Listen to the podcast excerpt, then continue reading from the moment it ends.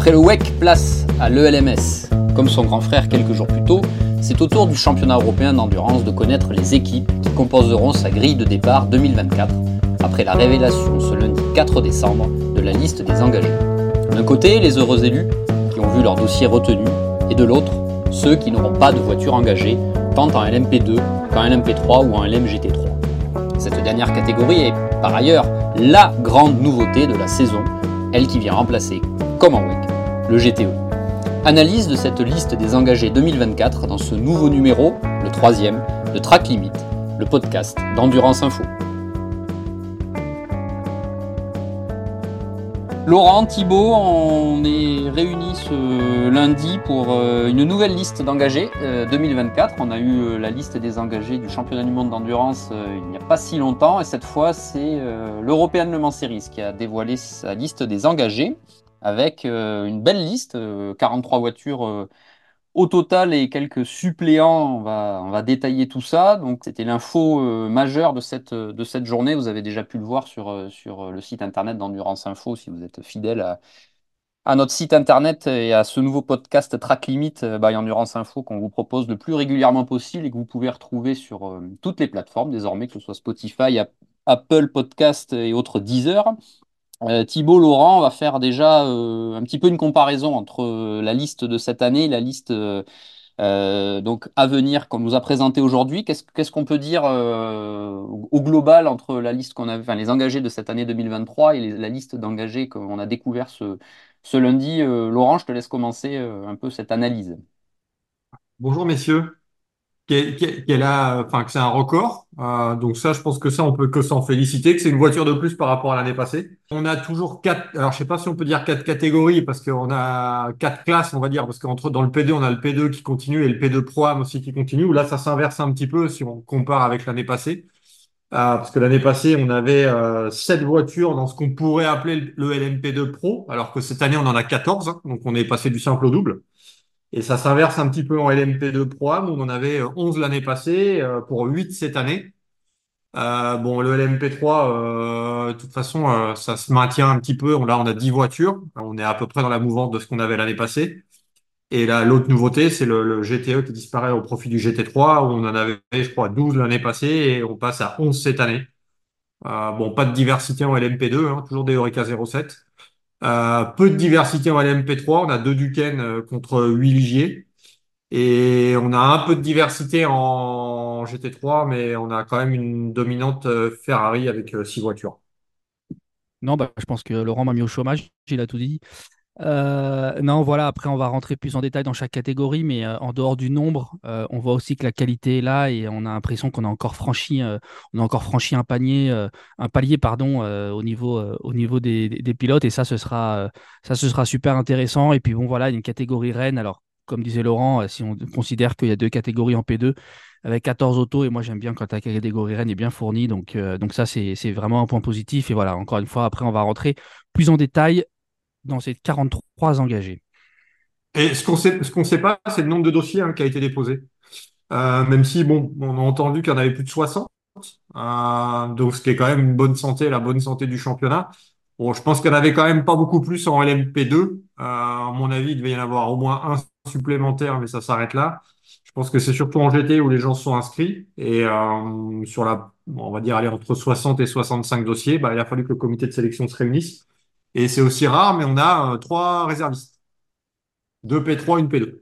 C'est la première fois qu'on voit des réservistes dans ce championnat. À ma, connaissance, en OLMS, oui. Et on en a eu en WEC Non, jamais non plus. Hein. Non, non, non, non, euh, non, non, non, je crois pas. On en a eu au Mans, évidemment, mais euh, chaque année. Mais je crois bien que c'est. Enfin, je suis pas sûr en OLMS. Je crois pas qu'il y en ait eu déjà. En même temps, c'est pas une hérésie parce que là, on n'est que le 4 décembre.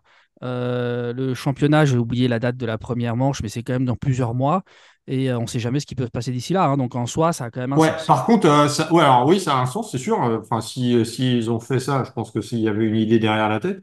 Mais quand tu regardes la liste, tu constates quand même qu'on a affaire à 99% de gens connus qui étaient déjà là dans le Oui, la fidélité a clairement été. Donc je pense que ça, tu vois, ça réduit un petit peu les incertitudes. Euh, si tu rajoutes GR Racing euh, qui était en WEC mais qui n'a pas pu aller en WEC avec, euh, avec sa Ferrari qui se retrouve en LMS, bon, on est quand même, on est quand même dans des équipes, on va dire, suffisamment connues et costaudes. Oui, on a le même cas de figure exactement à la MP2 avec Vector, hein, qui, qui, était, qui, était, un WEC, qui aurait même dû y être l'année prochaine en hypercar et qui, hélas, son, son, deal avec Isota Fraschini a, a, capoté. Mais bon, voilà.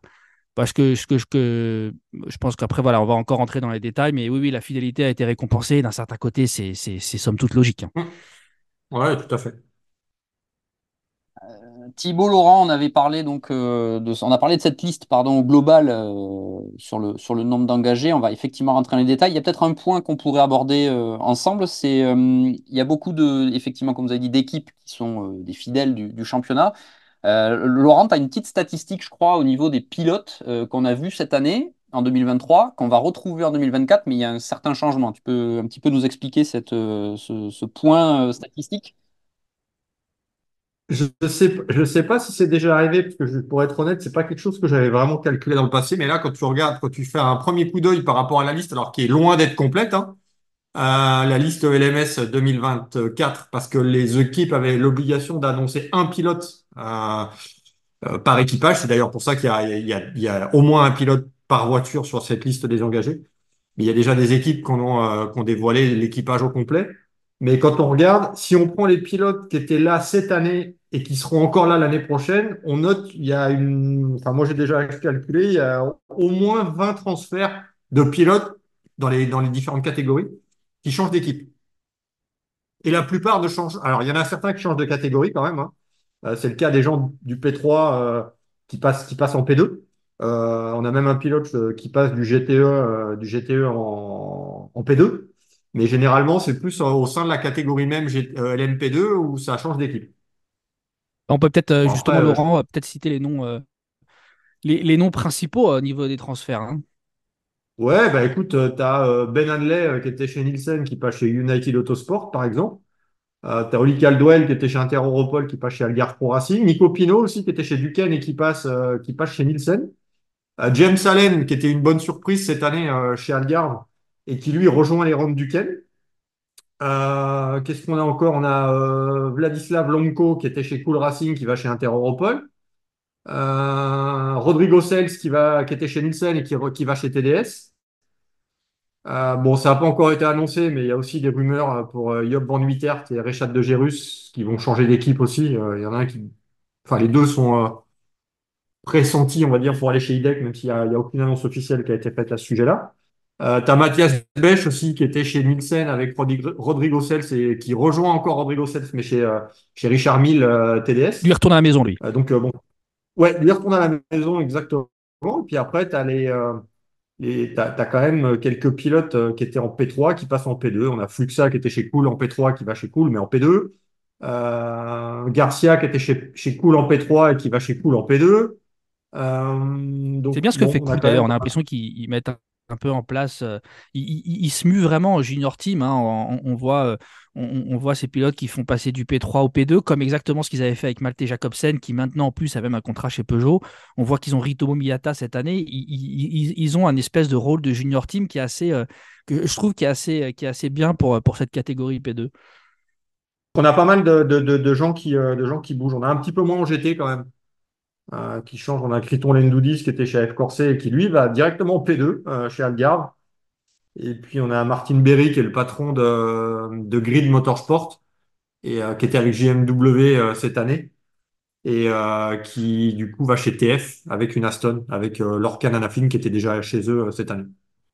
Parfait, Laurent Thibault, on va peut-être rentrer plus en détail dans les catégories désormais. On va, on va commencer évidemment par le LMP2 qui reste la, si on prend euh, ou le LMP2 Pro, on va l'appeler comme ça, euh, la classe la plus fournie. Alors si on rajoute le LMP2 Pro Am, euh, ça reste les deux classes les plus fournies par rapport au LMP3 ou LMGT3.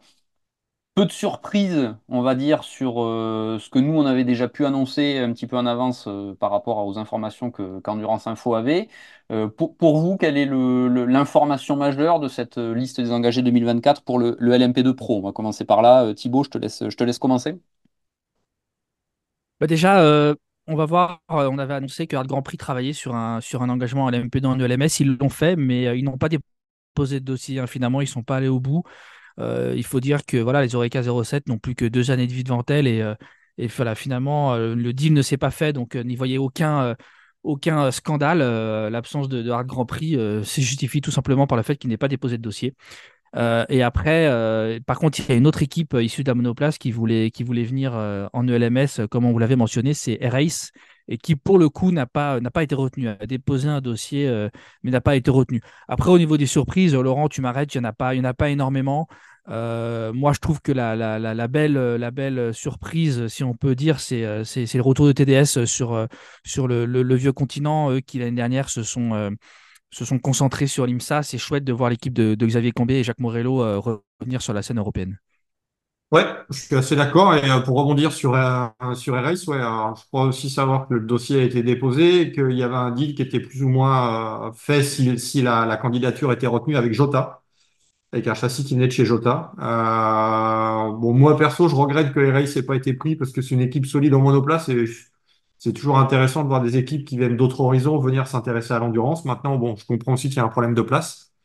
Euh, bon, après, euh, on met quand même trois, trois LMP2 à United Autosport. C'est peut-être un peu beaucoup. Peut-être qu'il y en aurait peut-être fallu en mettre une de moins et enfiler une Air Race. Mais ça, c'est un avis personnel. Et euh, ouais, le, re- le retour de TDS avec Richard Mille, ça c'est plutôt pas mal. En plus, il y a Grégoire Saucy quand même, qui lui aussi vient de la monoplace. Et ça va être plutôt sympa de le voir aussi euh, évoluer en endurance. Et après, là, je sais pas si on peut dire une surprise, mais la petite surprise, c'est aussi euh, Iron Lynx qui, euh, qui adosse son nom à Proton. Euh, ça, ça fait partie des petites nouveautés. Et puis euh, bah, TF qui va avec AO et qui va faire rouler euh, Robert Kubica, euh, Kubica qui va rouler en plus de son programme avec Ferrari. Ouais, c'est un peu le petit côté, euh, le petit côté nouveauté, c'est effectivement, comme tu disais, Laurent, cette association Aeronix Proton, alors qu'ils avaient déjà travaillé l'année dernière en GTE hein, ensemble, tant en WEC qu'en ELMS, et qui d'ailleurs vont, vont, vont continuer cette année. Mais euh, oui, ça c'est la petite surprise. Alors, ce sera intéressant de voir si on a, euh, si on a euh, des, des pilotes de la galaxie, de la galaxie en LMP2 euh, l'année prochaine en ELMS, parce que pour l'instant, il n'y a que Jonas Reed, le fils du patron de Proton, Christian Reed, qui est, qui est, annoncé. Donc voilà, après, là, pour revenir sur, sur, sur, sur ces teams, justement, comme tu disais, United, ils sont. Ils sont, ils sont partout, hein. Ils en ont trois, euh, trois ici, ils en ont deux en IMSA, ils en ont, ils ont les deux McLaren en WEC. Euh, euh, c'est vraiment, euh, ils sont, ils sont, ils sont vraiment partout. Après, c'est vrai que voilà, ça aurait été, ça aurait été sympa de, de voir Race, mais bon, hélas, on peut pas, on peut pas contenter tout le monde à chaque fois. Et, et, avec euh, 43 voitures, c'est déjà énorme. Si, on regarde toutes les équipes, on a quand même pas mal de fidèles avec Algar, avec Nielsen, avec Hidek, avec Duquesne, avec Cool, avec Interopol, Panis, euh, Team Virage aussi qui continue, DKR qui continue, euh, euh, F Corset qui continue avec un sacré trio avec François Perraudot, Mathieu Vaxivière, Alessio Rovera pour un engagement en, en Pro-Am. Euh, et puis bah, Proton qui a donc deux voitures, donc une voiture avec Iron Lynx en LMP2, on va dire traditionnelle, et une voiture en LMP2 Pro-Am sous le nom Proton Compétition. Et Thibaut, dis-moi si je me trompe, mais je crois que ces châssis viennent de chez Prema, non? Chez Proton, oui, oui, c'est des les châssis ont été achetés après ma. Ouais, voilà. Donc, euh, ouais, pas vraiment de surprise en P2. hein. Je veux dire, euh, à part les transferts de pilotes, euh, ça va être aussi sympa de voir Tom Dillman à plein temps aussi. Hein, chez Interopol, voir ce que ça va donner, puisqu'avec Sébastien Alvarez et Vladislav Lomko, ça, ça fait un équipage assez solide aussi. Et puis Clément Novalak sur l'autre voiture aussi. Ça va être intéressant aussi. C'est toujours intéressant de voir des pilotes de monoplace aussi arriver en endurance. Oui, c'est certain, c'est ce qu'on dit tout à l'heure au niveau du marché des transferts des pilotes, ça a été, plutôt animé et ça c'est chouette. Et là, quand on voit des Robert Kubica, des Bananier, des Albuquerque, euh, des Lynn, des Stevens et, comme tu disais, là, les, Tom Dillman, on a Rito Momiata, hein, forcément, euh, qui est euh, réserviste du, Toyota Gazoo Racing et qui va en plus euh, parallèlement dis- disputer la F2 avec Carlin qui sera vraiment à surveiller aux côtés de Matteo Jacobsen. Il y a un gros, gros, gros niveau euh, euh, euh, du côté pilote et, euh, et ce sera vachement, vachement intéressant. Il y a le retour de Richard Bradley hein, chez, euh, chez, chez Algarve. Il était, pas, il était un peu nulle part l'année dernière, on l'avait plus vu. Et euh, donc il y a un très très gros niveau et ça, ça va être, ça, ça va être top, même s'il y a encore euh, pas mal de cases à remplir. Ouais, c'est ça, c'est ça aussi la question, c'est qu'il y a encore pas mal de, comme tu dis, il y a quand même pas mal de cases à remplir. On a aussi Oliver Jarvis quand même qui est en pro-am hein, avec Andy Merrick et Daniel Schneider. Donc euh, bon, ça aussi, ça, parce que United a deux, deux, deux voitures en, pro, enfin deux voitures, on va dire en LMP2 et une voiture en LMP2 pro-am. Je, je rajoute donc, euh, Laurent, Thibaut, une petite, euh, une petite info si bien sûr vous l'avez déjà vu, mais Grégoire aussi, effectivement, on en parlait, aura un programme chargé l'an prochain, puisque en plus de le LMS, il ne faut pas oublier qu'il est dans le giron United, mais pour le WEC en LMGT3. Donc ça va être bien de le voir aussi évoluer sur ces deux tableaux. on, a pas mal de, on a pas mal de pilotes hein, qui sont sur des doubles programmes. Hein. On en a pas mal. Hein. Ouais, Ouais, bah ouais, pas mal de pilotes, pas mal d'équipes aussi hein, qui font des doubles programmes entre celles qui font le LMS et le WEC, celles qui font le LMS en P2, le LMS en P3, celles qui vont faire le LMS plus là le Cup. Euh, c'est sûr qu'on est plutôt pas mal fourni en termes de programmes à tête euh, multiple. Thibault Laurent parlait euh, LMP3 euh, dans cette dernière, euh, dernière statistique, cette dernière analyse un peu de la, voilà, des, forces en présence du LMP2 qui seront effectivement pour certaines dans d'autres catégories ou dans d'autres championnats. On va passer au LMP3 avec 10 voitures, des noms qu'on connaît depuis pas mal d'années pour, ceux qui suivent le championnat continental de l'endurance. qu'est-ce que vous, quelle est l'analyse? Qu'est-ce que vous, voulez mettre en avant sur cette liste de 10 voitures? Encore une fois, on a des noms connus, on a des pilotes connus. Le LMP3, on sait également que voilà, on ne sait pas où ça peut aller pour, pour l'avenir. comment vous voyez les choses pour, pour 2024 Laurent, je te laisse commencer. Bah, je pense que là, on a fait, on a fait confiance à la fidélité. Euh, parce que toutes les équipes qui sont en LMP3 sont des équipes qui ont, l'habitude de rouler en ELMS, ou du moins dans l'environnement assez haut.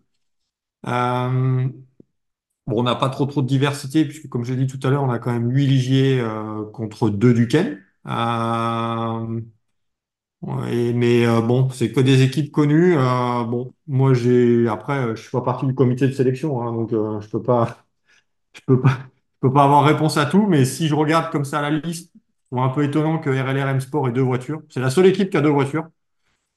Enfin, c'est un c'est un peu étonnant.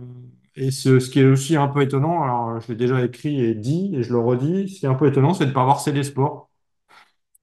Euh, parce que les deux premiers euh, de la Michelin Le Mans Cup sont prioritaires pour passer en ELMS, ce qui correspond à Team Virage et CD Sport. Donc Team Virage a une entrée, euh, mais Team Virage était aussi présent en ELMS cette année, mais il faut savoir aussi que les trois dernières équipes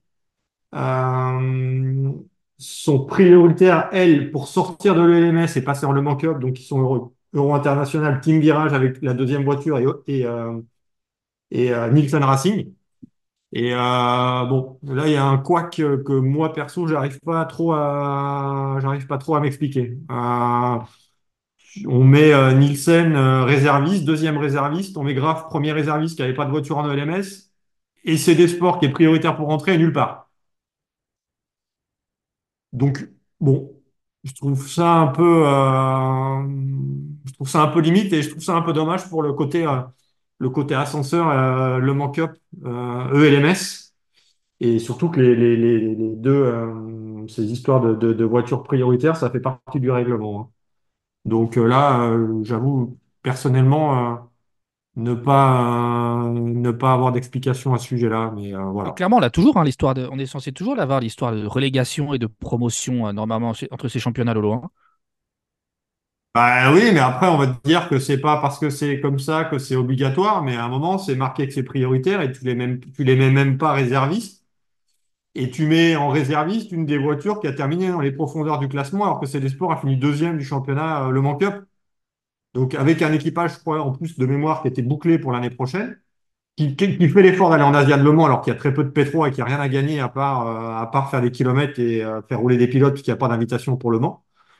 Donc, c'est un peu le, euh, c'est un peu le petit coup de gueule que je veux faire sur cette catégorie LMP3 où je trouve pas ça très, très, je trouve pas ça très, très fair. Mais bon, peut-être qu'il y a une raison sur laquelle je suis pas au courant, mais c'est pas très cool.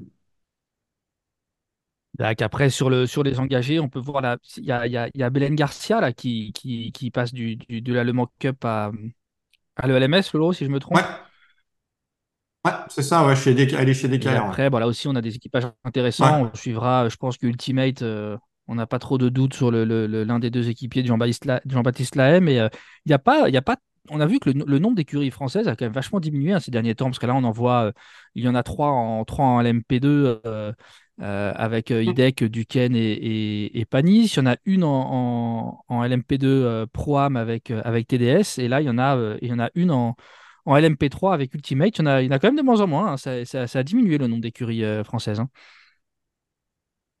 Ouais, je pense que tu en auras quand même un petit peu en, du coup, en, Le Mans Cup, peut-être, avec MV2S notamment, et du coup, peut-être c'est des sports. Euh, mais ouais, c'est vrai, c'est vrai. Et euh, on n'a pas dit United, hein, par contre, Autosport en LMP3, c'est aussi à signaler quand même.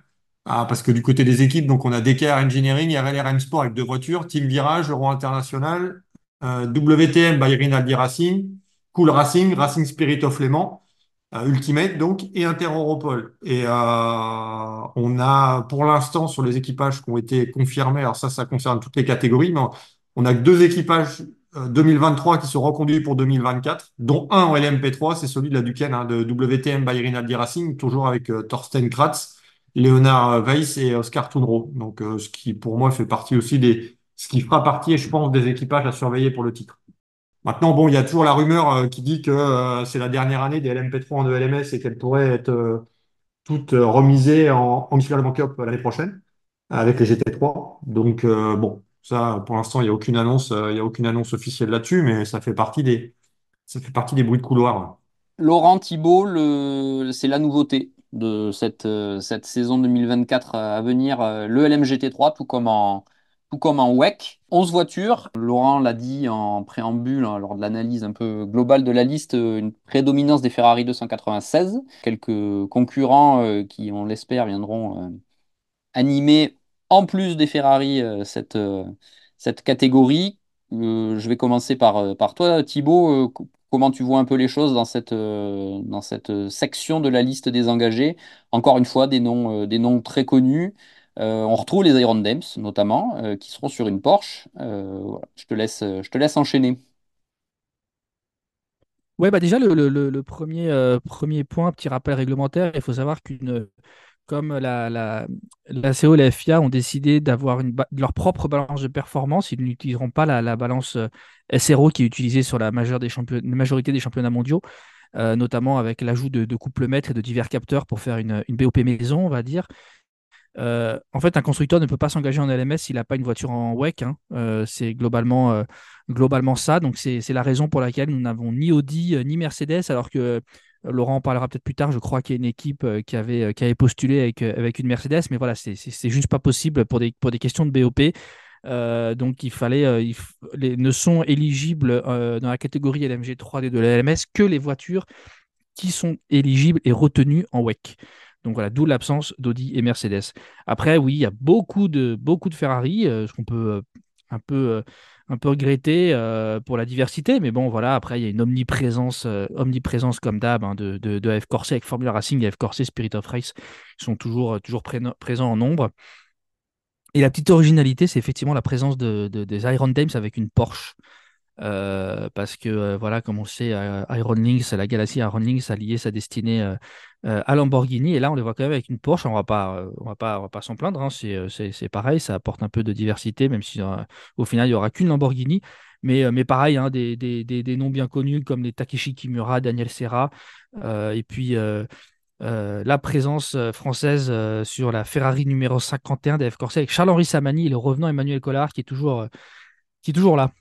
Qu'est-ce qu'on peut dire sur cette liste? Pas de BMW, pas de McLaren. Euh, ça, c'est un peu une surprise quand même. Aucune BMW et pas de McLaren, alors que je pense, alors j'ai pas redemandé, mais euh, il était prévu que Optimum dépose un dossier pour une McLaren. Euh, maintenant, est-ce que ça a été fait et pas retenu? Parce qu'ils sont déjà pas retenus en WEC parce que c'est United qui, qui a les deux engagements. Pas de Garage 59 non plus avec McLaren, alors que Garage 59 était aussi intéressé. Euh, bon, donc euh, bon pour Proton, ouais, c'est une Porsche. Et euh, bon, on avait même entendu à un moment que, que Claudio Ciavoni, qui est l'un des patrons de, Iron Lynx, pouvait même rouler sur une Aston Martin. Comme quoi, euh, on n'est pas on n'est pas fier euh, du côté du côté d'Iron Lynx parce que on met des pions un petit peu dans, différentes cases. Et Hiroshi Hamaguchi, hein, qui, qui roulait chez Iron Lynx en Le Mans Cup, lui passe en ELMS. Et donc, euh, donc le reste, après, bon, écoute, le reste, ça se tient. euh, ça se tient, euh, ça se tient bien avec pareil des, équipes qui sont fidèles et puis des noms, des noms de voitures qui diffèrent. Alors ça c'est un peu le truc que moi perso j'ai un peu de mal à comprendre, mais Maintenant, on doit dire Ferrari 296 LM GT3, Aston Martin Vantage AMR LM GT3, Porsche 911 LM GT3R euh, et Lamborghini Huracan LM GT3 Evo 2. Alors tout ça parce que, comme disait Thibaut, il y a une homologation avec des, des capteurs et les couplemètres euh, au niveau des arbres à cam pour, euh, faire la BOP. Bon, maintenant, euh, dans une discipline qui est déjà suffisamment compliquée à comprendre, euh, je trouve qu'on rajoute encore de la, la complexité et je suis pas sûr que ce soit nécessaire, euh, à part quand il va falloir vendre la voiture, euh, parce que la voiture aura peut-être participé au 24 heures du Mans, ça va lui donner un peu de valeur.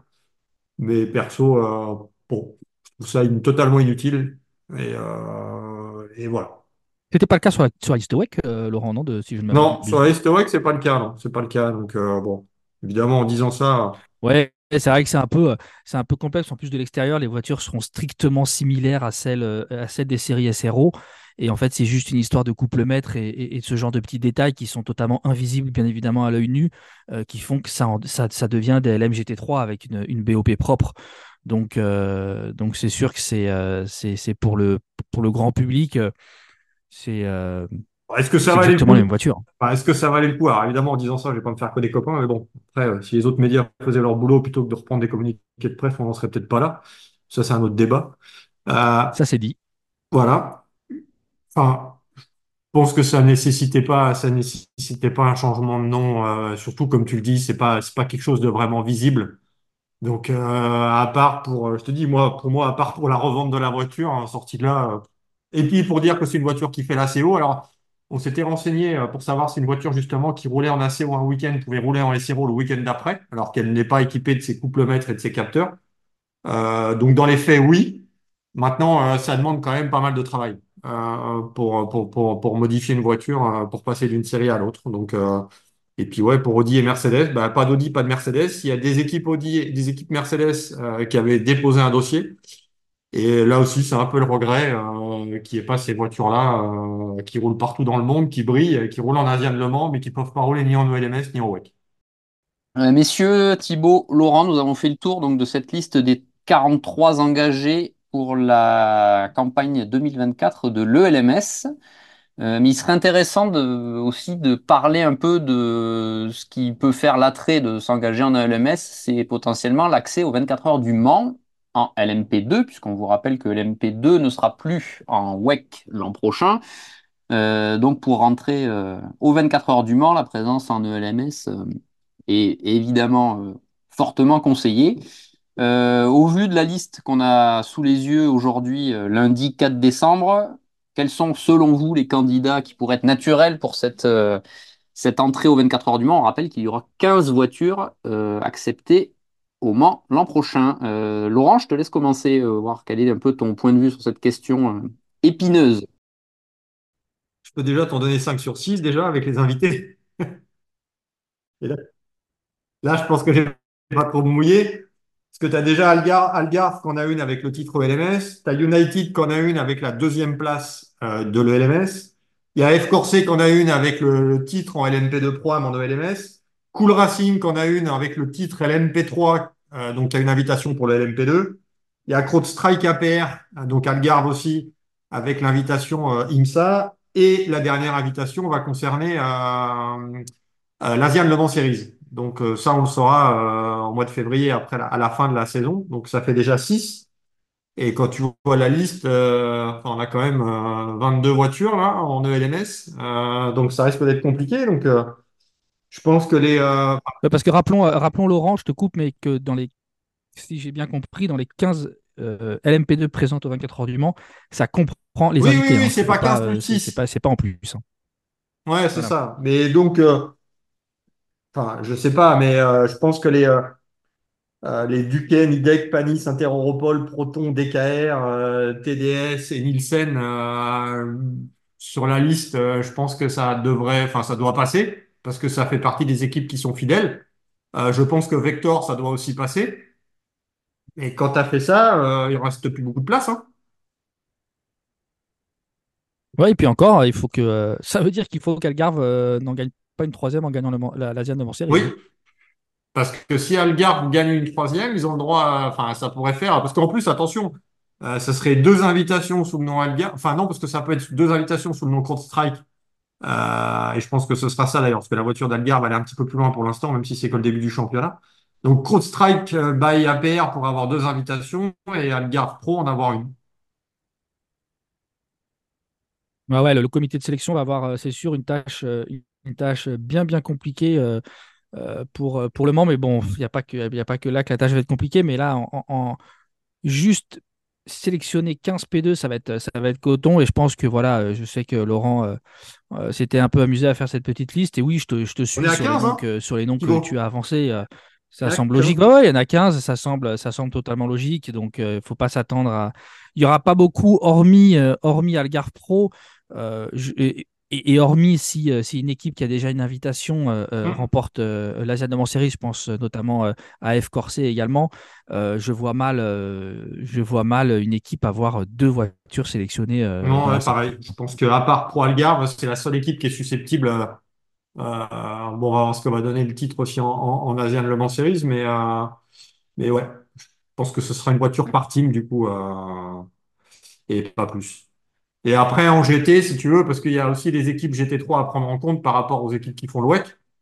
Euh, bon là après il faudra en rajouter quelques-unes, mais euh, bon on va se pencher incessamment sous peu sur une possible liste des 62. Mais là aussi ça va pas être simple parce qu'il va pas falloir en rajouter beaucoup, hein. Attention à ne pas oublier hein, l'invitation euh, du champion en GTE, donc qui récupère une invitation en LMGT3. Donc et là, ce sera Proton Compétition. Oui, je pense que de toute façon, en LMGT3, va pas les faire, va, pas falloir chercher beaucoup plus que ce qu'il y a en WEC, euh, plus les invitations d'office, hein, parce que euh, les places, euh, les places vont, vont, vont pas être nombreuses. Allez, peut-être un ou deux en plus, et encore, j'ai des doutes. Euh, donc comme ça, si je vois la liste, le problème c'est que ça veut, si, si- si on part là-dessus, on va laisser un GR Racing sur le carreau ou un Kessel ou un, ou un JMW. Euh, là aussi, ça va être un peu, euh, ça va être un peu dur. Mais, mais bon, il n'y a pas le choix. hein. C'est, comme ça. La sélection va encore être drastique. Il va y avoir encore des déçus. On va dire que c'est, signe de la bonne santé du championnat, hélas. De la discipline, pardon. c'est un problème de riche. C'est ça. Voilà. Donc on va Mais c'est un pas, enfin, c'est un problème. euh, Non, non, non, là-dessus, il faut donner un crédit quand même aux, aux organisateurs. Je veux dire, on a des grilles qui sont pleines et euh, on peut, on peut, on peut que s'en réjouir. Et non seulement les grilles sont pleines, mais euh, contrairement quand même, il y a quand même, bon, maintenant pas mal d'années, mais le niveau, le niveau des différentes équipes est là en plus, hein. Tout est mis en place pour, pour, pour faire les choses bien. On n'a pas vraiment d'équipes euh, qui sont euh, totalement euh, garées à la traîne, ne serait-ce qu'en termes de présentation. Quand tu vois, euh, on était ensemble à Portimao en ELMS, quand tu marches dans le paddock, franchement, c'est high level. C'est c'est la même chose que le WEC, c'est la même chose que le GT World Challenge Europe. Quand tu passes dans les allées des paddocks, des championnats internationaux, ça claque quand même. Oui, bah, c'est sûr qu'avec euh, avec euh, 37 concurrents euh, engagés à l'année en WEC, auxquels il faut rajouter les 15 LMP2, donc ça nous, euh, ça nous amène à 52 concurrents, plus les 5 derniers invités, si je compte bien euh, GT Hypercar, on se retrouve avec 57 euh, concurrents en fait qu'on connaît déjà ou presque en attendant l'identité des champions euh, Asian Series et des invités et des sélectionnés en P2. En fait, il reste plus que 5 places. hein. Donc euh, le nombre de, de- de GT3 invités en plus, il va pas être, il va pas être énorme, voire quasiment nul puisque derrière, il faut compter la deuxième Lamborghini en hypercar. Euh, je pense que je serais étonné que la CO ne convie pas, euh, ne convie pas la, hum, la Cadillac de, Sébastien Bourdet. Euh, Proton va faire une deuxième demande pour une 963 et l'usine Porsche va faire aussi une demande pour une troisième 963. Donc les places en GT3, hormis les invités d'office et les concurrents du WEC, j'en vois une, voire deux, mais vraiment pas plus. hein. Suis d'accord. Et c'est là où ça va être compliqué parce que quand tu regardes les équipes qui sont en ELMS, c'est quand même des équipes qui, pour la plupart, qui sont, qui sont fidèles à la catégorie et fidèles aux 24 heures du Mans, donc ça va pas être simple, hein. En fait, ça va jouer entre, euh, ça risque de se jouer entre Kessel, Racing Spirit of Le Mans, GR Alors, Racing Spirit of je et pense. JMW. Et JMW. Thibaut, Laurent, voilà, on vient de faire le, tour de cette liste des engagés de l'European Le Mans Series 2024. On va vous rappeler rapidement le, le calendrier euh, de la, saison. le prologue qui sera disputé à Barcelone les 8 et 9 avril 2024. Ils seront suivis dans la quasi-foulée de la première manche, toujours à Barcelone, le 14 avril. Nous aurons ensuite le Castellet le 5 mai, Imola le 7 juillet, Spa-Francorchamps le 25 août, Mugello, la grande nouveauté, le 29 septembre, et la conclusion qu'on peut appeler traditionnelle de Portimao le 19 octobre. Voilà, six manches donc pour les 43 voitures que nous venons d'énumérer et, dont nous venons de faire l'analyse de la liste des engagés. Euh, Thibault Laurent, si vous avez un dernier mot de conclusion euh, pour, euh, pour cette liste, n'hésitez pas, c'est le moment. Je, crois qu'il y a des circuits, alors pas beaucoup, mais il doit y avoir un ou deux circuits où je ne suis pas persuadé qu'il y ait de la place pour 43 voitures. Donc il y a peut-être, il va falloir regarder de plus près, mais peut-être des circuits où il va falloir qu'il y ait des teams qui partagent, enfin, où ça va être compliqué en termes de place dans les stands. Oui, bah déjà Imola. Hein, mettre deux voitures par le stand. Déjà Imola, ça c'est certain. Euh, après, voilà, y a, y a des, les contraintes sont moins dures qu'en WEC. Hein. C'est pas un championnat du monde FIA.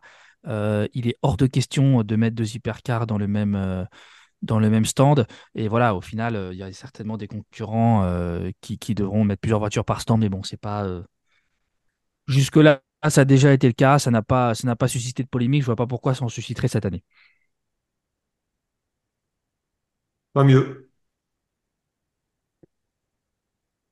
Voilà, c'était un peu la conclusion donc, de cette euh, analyse de la liste des engagés de l'ELMS 2024. On vous remercie pour, euh, pour euh, l'écoute, puisque vous êtes assez nombreux à avoir écouté nos deux premiers épisodes de nos podcasts. On vous le rappelle, le premier était sur la liste des engagés du WEC et le deuxième, on, vous a remis l'interview et le retour sur les 24 heures de Spa 2003 à l'occasion des 20 ans de la victoire de Stéphane Ortelli, Romain Dumas et Marc Lieb. On a longuement échangé avec euh, Stéphane Ortelli. On vous encourage à aller l'écouter. Euh, lui qui replonge un peu dans, ses souvenirs et euh, dans cette édition qui est devenue un petit peu mythique. Thibault Laurent, merci pour, pour ces analyses sur cette liste des engagés de l'ELMS 2024. on se donne rendez-vous pour un prochain épisode dans les prochains jours et les prochaines semaines. Et n'hésitez pas à vous abonner à nos podcasts. Merci Thibaut, merci Laurent. Merci à tous. merci à vous.